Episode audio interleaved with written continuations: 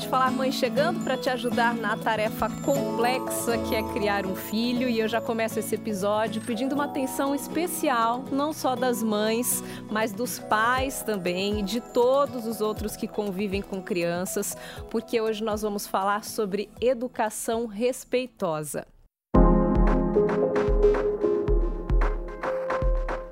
Aqui comigo então para essa conversa, Mariana Zuin, que é mãe, psicóloga, terapeuta da criança interior e master em Enneagrama, que é uma sabedoria que se aprofunda no autoconhecimento, né, Mari? Isso Obrigada mesmo. por aceitar o convite, seja bem-vinda. Obrigada, Lari, eu que agradeço. Eu queria que você começasse falando um pouquinho pra gente sobre o quanto as nossas vivências, né, as nossas experiências vividas na infância interferem no que a gente vai ser na vida adulta. Completamente. a gente passa uma vida achando que a infância ficou lá atrás e a gente toma muitos tombos na vida, inclusive na educação desrespeitosa, muitas vezes, por conta de questões que aconteceram na nossa infância e que ficaram trancadas num baú. É, durante o período da primeira infância, desde a hora da nossa concepção, barriga, primeira infância até os sete anos, é o período que a gente está mais sensível para esponjar sensações de experiências vividas lá. E nem é sobre o que aconteceu, é sobre como essa criança, nós crianças e os nossos filhos agora, que somos imaturos é, cognitivamente, emocionalmente, sentimos das experiências vividas. Então, nós experimentamos faltas, muitas vezes é, uma cena assim, eu acordei, a minha mãe foi no banheiro e eu me senti abandonada. Naquele momento, eu interpreto um abandono profundo. Ou eu estava numa festinha, eu esperava proteção do meu pai, porque as crianças estavam me ignorando na festinha, e meu pai foi conversar com os amigos, eu me sinto completamente desamparada e desprotegida. Pode ser cena simples. Ou na barriga da mãe, minha mãe demorou para ver a gestação, para saber que estava grávida, e eu sinto invisibilidade, falta de importância, falta de valor. E pode ser grandes tragédias, abusos, perdas físicas, ou pode ser cenas simples. E uhum. todo mundo. Tudo isso interfere, né? Quando Tudo. a gente escuta a famosa frase educação vem de berço, acho que a gente está falando um pouco disso, um pouco né? Disso. Literalmente, Literalmente, de tudo que a gente viveu desde o, o nascimento até desde da gestação, barriga. como você está falando, Exato. até a fase da adolescência e aí em diante. Né? E, e a gente é mais sensível nessa primeira infância, que a gente tem menos defesas. Então, vamos dizer, a gente não consegue se proteger dessa dor sentida. E como interfere, Lari? Porque a gente não tem estrutura emocional para aguentar essa dor. Então, para a gente caber naquele sistema familiar, para pertencer, nós começamos a nos moldar ao que os adultos esperam de nós. E aí a gente começa a construir máscaras de defesa, é, que são vícios comportamentais que são validados pela família. Uhum. E isso é uma defesa, que até os sete anos está completa. Então, nós que temos filhos pequenos, eu já vejo a personalidade do meu filho bem instalada.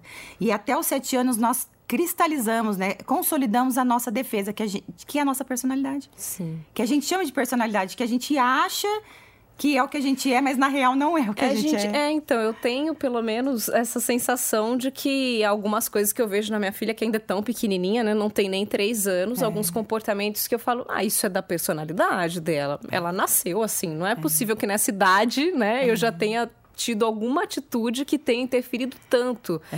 Mas posso realmente pode, ter, então. Pode, porque nem é sobre o que você fez. Percebe que os exemplos que eu dei são simples, é sobre como ela imatura sentiu.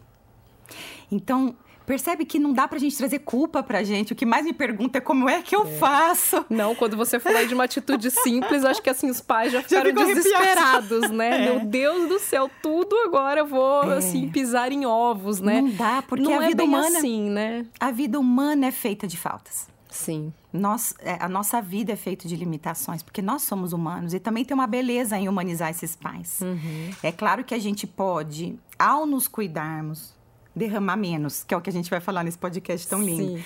Mas é, não dá para evitar que as crianças esponjem essas sensações, porque isso faz parte. Quem não vai no banheiro e deixa um filho ali no berço um pouquinho? Quem que não faz isso, né? Então, e, é, e, e, e essa personalidade que a gente molda, Lari, é, é para a gente não sentir mais essa dor da falta. Uhum. Então, tem absolutamente tudo a ver com as experiências de traumas vividos, porque qualquer pequena falta é um trauma. E é isso que a gente chama de criança interior. Eu disse que você é terapeuta de criança interior, é isso, né? É Alguns isso. comportamentos que a gente identifica hoje na vida adulta isso. que estariam totalmente relacionados com a nossa infância. Exatamente. A criança interior, que eu chamo até de criança interior ferida, é essa, essa criança que vive em nós, que na infância né, é, sentiu essas dores e que agora o mundo adulto é gatilho de memória dessa dor. E filho é absolutamente um portal de encontro com as nossas dores e sombras, com a certeza. gente sabe disso, né? Com certeza. E a gente traz muito isso nos gatilhos de raiva. Eu uso muito a raiva como uma forma da gente identificar o quanto de dor que a nossa criança ferida tem.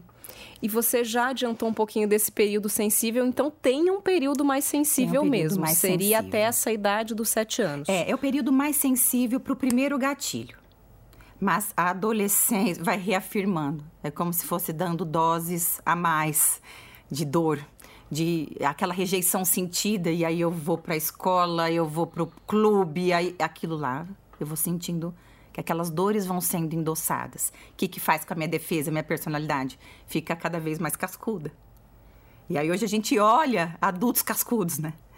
Armados, né? Agressivos, cheio de defesas, porque o quanto que teve que construir de estratégia para não enxergar isso que sentiu. Eu vou convidar também aqui, então, para nossa conversa o Fabiano Berlini, que é educador parental, mediador de relacionamentos, membro do GP, que é o Grupo GPEM, desculpa, Grupo de Estudos e Pesquisa em Educação Moral, ele estuda a comunicação não violenta, né, Fabiano, nas famílias, entre os casais e principalmente essa relação pai-filho, né? Obrigada por aceitar o convite. Eu que agradeço. Fabiano, eu queria que você começasse apontando aqui pra gente, primeiramente, alguns erros mais comuns, né, que os pais cometem quando o assunto é a educação dos filhos, principalmente nessa primeira infância que a gente comentou aqui nos primeiros anos de vida? É, o que é mais evidente quando a gente bate, grita, machuca a criança, isso é óbvio para a maior parte de nós que é um comportamento ruim. Mas muitas vezes a nossa decepção, a nossa raiva, a nossa frustração é, acaba gerando comportamentos que também são desagradáveis para a criança, porque ela percebe claramente que ela não está à altura que a pai, a mãe, essa pessoa espera. Então, acho que o grande problema, o grande equívoco é olhar para a criança do ponto de vista do adulto, entender que ela é uma criança e que é diferente. Então, a gente julga uma criança como bagunceira, como, sei lá, mal educada. Na verdade, é o jeito que ela sabe é, de brincar. Então, ela brinca e para a gente é bagunça ela quebra, e isso, na verdade, é exploração, é investigação, ela está curiosa. É, Fabiano, você comentou dessas situações que são realmente, como você citou, as mais óbvias, né? Que é um grito, um xingamento, né? A gente reagir até de uma maneira mais agressiva, mas tem outras atitudes, né? Até mais sutis, vamos dizer assim, que a gente acaba não percebendo que podem ser tão prejudiciais quanto essas mais evidentes, né? Por exemplo, tentar conversar com a criança, mas usando uma ameaça, o medo dela, né? Fala um pouquinho para a gente também sobre essas atitudes. Sim, é muito comum, e a gente aprendeu ao longo da nossa história, a ideia do, da punição e da recompensa para a gente moldar o comportamento da criança. Isso tem efeito, claro, a gente consegue. O problema é que a criança não toma consciência o real motivo pelo qual ela poderia ter um comportamento melhor. Então, por que ela não deve sujar? Por que ela não deve quebrar? Por que ela deve colocar as coisas no lugar? Por que ela deve esperar o adulto terminar de falar com o outro adulto para interromper? Porque eu tenho medo da minha mãe bater em mim e levar um, né, uma bronca. Uhum. Então isso bloqueia o comportamento desagradável, sim, mas a criança não entende o motivo pelo qual ela precisaria fazer diferente. Muito do que o Fabiano falou dessa coisa da gente, a partir do momento que a criança conversa, né, interage, a gente tem essa falsa sensação de que ela tem um entendimento que é de um adulto, que não é o caso. Então, assim, essa postura também, às vezes, do, do pai, da mãe, esperar algo da criança que ela não pode oferecer, né? Perfeito. A gente tem essa ilusão e, e, e é uma grande armadilha. A gente tira a criança do que tem mais lindo na infância, que é a essência pura, espontânea, iniciativa. E, e, a gente vê isso faltando no mundo adulto. Aí a gente vai lá no mundo corporativo desse adulto e fala: você precisa quebrar paradigmas, ser mais criativo. Mas se a gente olha para essa criança, a gente pegou tudo isso e jogou e, e fechou a tampa. Essa criatividade, essa exploração. Então, se a gente calibra o olhar de que essa criança tá na pureza, na inocência, na iniciativa, na criatividade, na leveza, na presença. Que é tudo aquilo que nós, quando fomos crianças, não, não sentimos muito espaço de ser.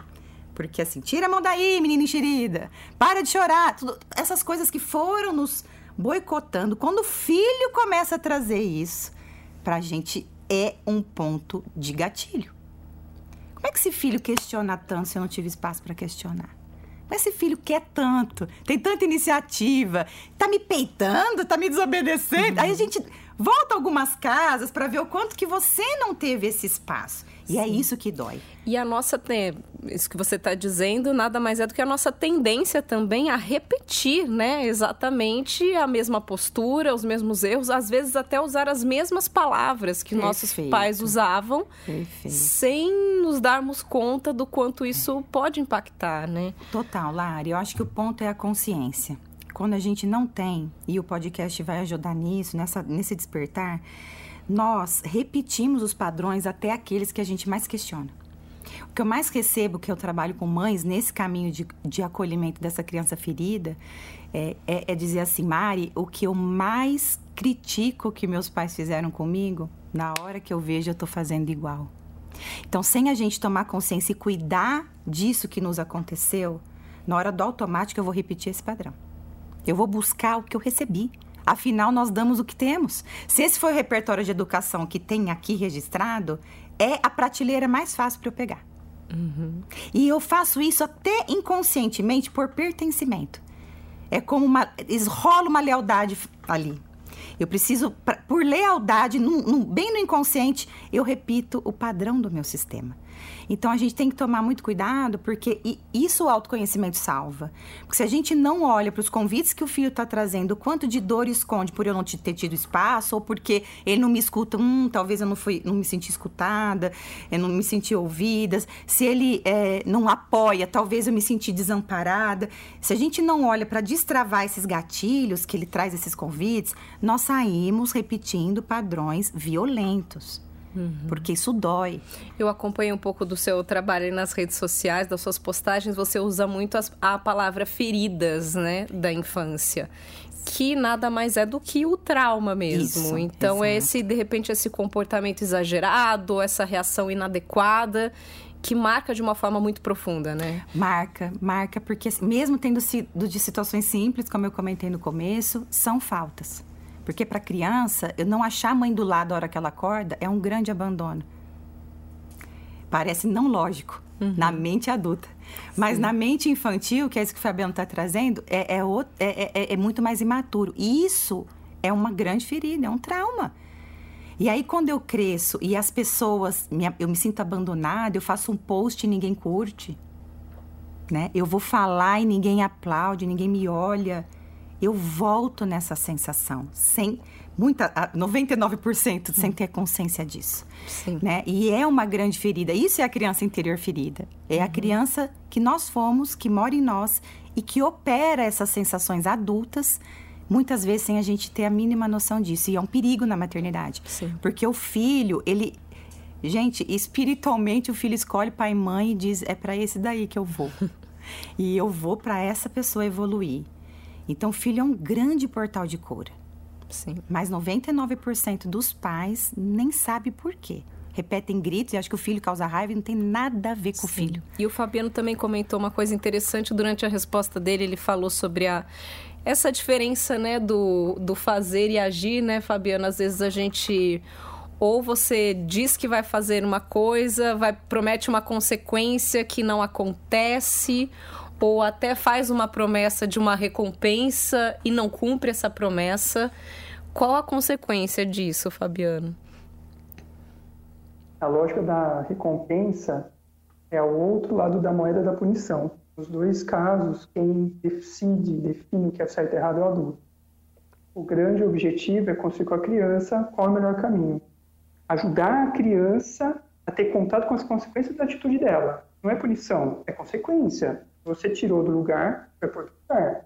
Você quebrou, você vai tentar arrumar. Você machucou, você vai lá tentar curar o objetivo não é causar dor e sofrimento, mas tem ampliação da consciência da criança em relação àquilo que ela fez. É, nós estamos comentando bastante das posturas erradas, mas acho que os pais devem estar se perguntando: tá bom então, né? Então me diz o que, que eu preciso fazer. Então vamos começar, por exemplo, com o teste dos limites, né? Que ah, já a partir dos dois anos a gente já vê esse comportamento, né? As crianças querendo testar os nossos limites, sabendo que o que elas estão fazendo está errado e aí aquela famosa assim, tô indo, mas tô olhando minha mãe porque eu sei que ela não vai gostar, né? Uhum. Como agir, Mari, nesse, nesse caso? Perfeito. Eu acho que trazendo um olhar mais profundo é olhar para os seus próprios limites. O quanto você também é capaz de, dentro de, da sua vida, você pedir ajuda, você usar rede de apoio. Porque nós, mães, socialmente falando, nós mulheres, somos criadas para dar conta de tudo. O que é, é um, um antisserviço para a gente, porque quando a gente vira mãe, é, a gente quer ser uma, a melhor profissional, quer ser a melhor esposa, melhor dona de casa, melhor mãe, e é melhor estudante, e a gente não se dá conta dos nossos próprios limites. Quando o filho vem, ele só está dizendo assim: mamãe, olha para o seu também. Quando o filho não está tendo limite, ele está dizendo assim: olha para o seu também. Né? Então, assim, até porque eu sempre vou trazer para um olhar mais profundo, uhum. mas até antes da gente dizer para o filho, é, filho, até aqui a mamãe, né? Até aqui tudo bem. Daqui para cá, é, isso pode é, quebrar é, e estabelecer quais são também, a partir do momento que você tem esse repertório de estabelecer os seus próprios limites, você consegue, com muito mais sustentação emocional, ir para o filho e demonstrar para ele até onde é possível considerando a infância, um espaço de exploração, um espaço de criatividade e até onde causa consequências que não são legais para a própria família. Uhum. Né? Só que você vai conseguir fazer isso, essa técnica, uhum. né, de, de, estabelecer até onde está ok, até onde gera consequências que não são legais para todos nós, se você estiver olhando para os seus próprios limites. É, um, é onde ele tocou na nossa dor, é uma margem é um para educação de explosão, né? O é um momento... momento de explosão. Exatamente. A gente sabe que na nossa rotina, principalmente os pais que trabalham fora, ou até quem fica realmente com a criança o dia todo, eles testam e realmente a gente chega, né, no nosso limite. Sim, então, assim, sim. vai ter um momento que a gente perde o controle, depois se arrepende sim. completamente, né? Fica até aquela situação de não saber como agir. E aí é maravilhoso isso, Lara, porque a melhor forma de agir é se mostrar humana. Eu erro, eu estou aprendendo com você. Você é meu aliado nesse processo. Sim. E aí, adequar a linguagem a depender da idade. Hoje, meu filhinho com seis anos, eu, toda vez que eu erro, eu peço desculpa, eu choro, eu mostro minha frustração. Ele tem que ver, até para se autorizar a acessar as emoções dele, ele tem que ver a mãe acessando as dela. Frustração é bem-vindo, raiva é bem-vinda, desde que a gente sustente no corpo, acolha Sim. e não faça algo mal para os outros com aquilo. Sim. Mas sentir a frustração e acolher a raiva é extremamente saudável. Que foi o que a gente não fez, não recebeu né, espaço para isso. É né? importante a criança entender que você agiu de uma maneira que você Super. não gostaria, Super. que você se arrependeu. Então não dá para fingir que não. nada aconteceu. Não, né? e também não dá para dizer, tá bom, passou. Uhum. Você tá com raiva, tá frustrado, tá triste. Pede um tempo, se isole, vai para o quarto, chore, acolha. O filho tem que entender que as emoções existem, elas pertencem e elas podem ser acolhidas. E, e isso a gente ensina muito a ele se autorizar a fazer isso também. E se a gente bloqueia dor, frustração e raiva, a gente bloqueia amor, alegria, prazer. O corpo não entende assim emoções quais são validadas, quais emoções não são bem-vindas. A gente bloqueia Sim. tudo. Nós viramos adultos mornos, que Sim. é o que a gente fala que muitos adultos são assim, é, é, desconectados do corpo, da própria emoção.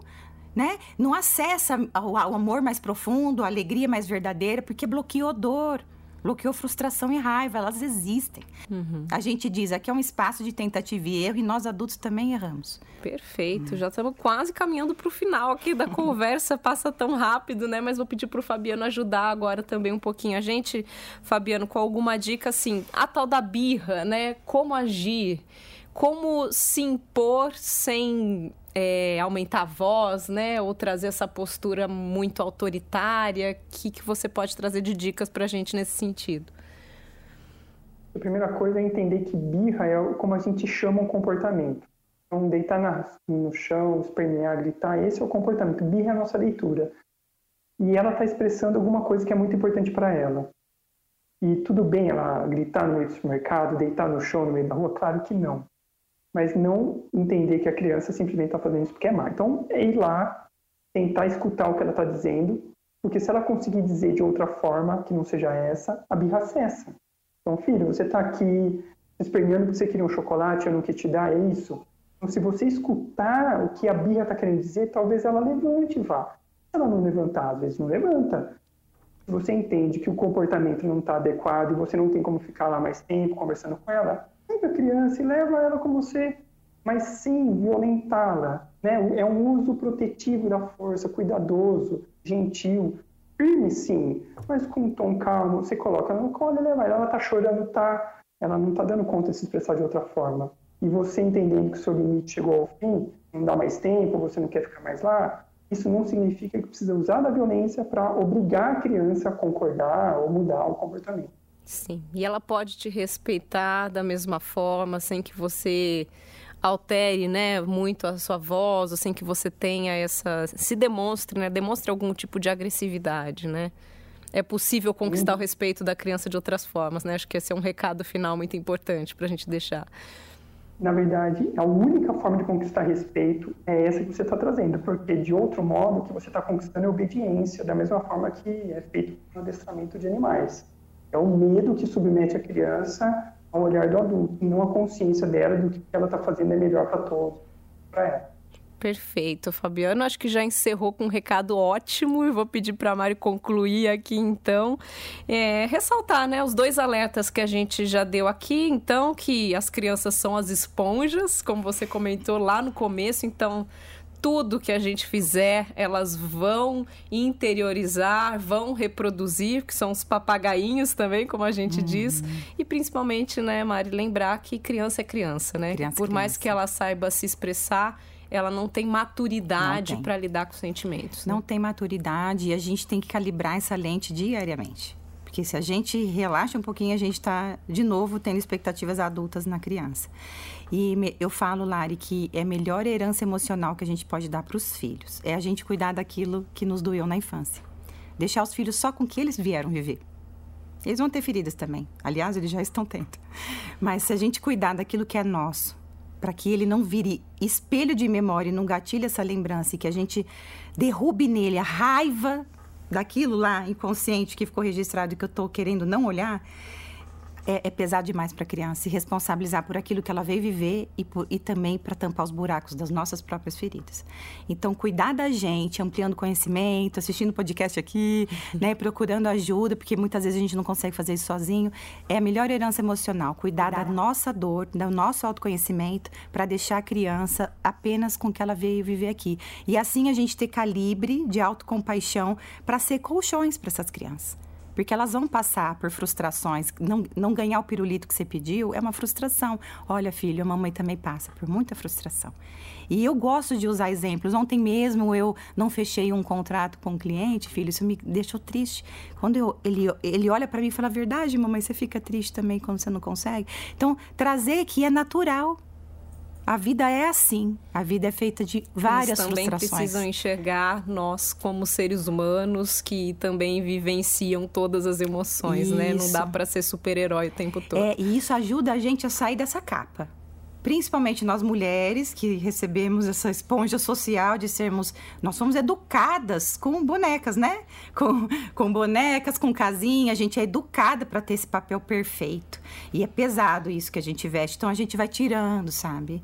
Essa roupa de super-heroína, quando a gente começa a não romantizar mais uhum. a maternidade, começa a jogar a gente para um nível humano, assim. É, é, ok, nós somos é, autoridades aqui com esse filho, mas dá para ter uma autoridade sem ser autoritária.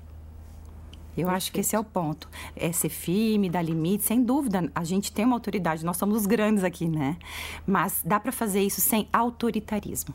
Dá para fazer isso num caminho de respeito. E a criança vive, ela, ela é muito mais colaborativa quando ela se sente respeitada. Quando ela está desafiando demais, volte duas casas, ela não está se sentindo respeitada. Perfeito, tá dado o recado, gente. Muito obrigada mais uma vez. Obrigada, Fabiano, pela participação.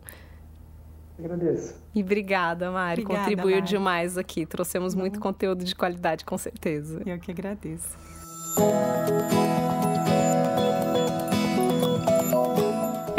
Isso, papais, mamães, ficamos por aqui. Reflitam sobre seus comportamentos. Eu sou mãe, sei que não é fácil, sei que a gente chega no limite aí várias vezes, mas é muito importante a gente pensar sobre isso, refletir sobre o nosso comportamento diante das nossas crianças, porque nós somos, acima de tudo, exemplos.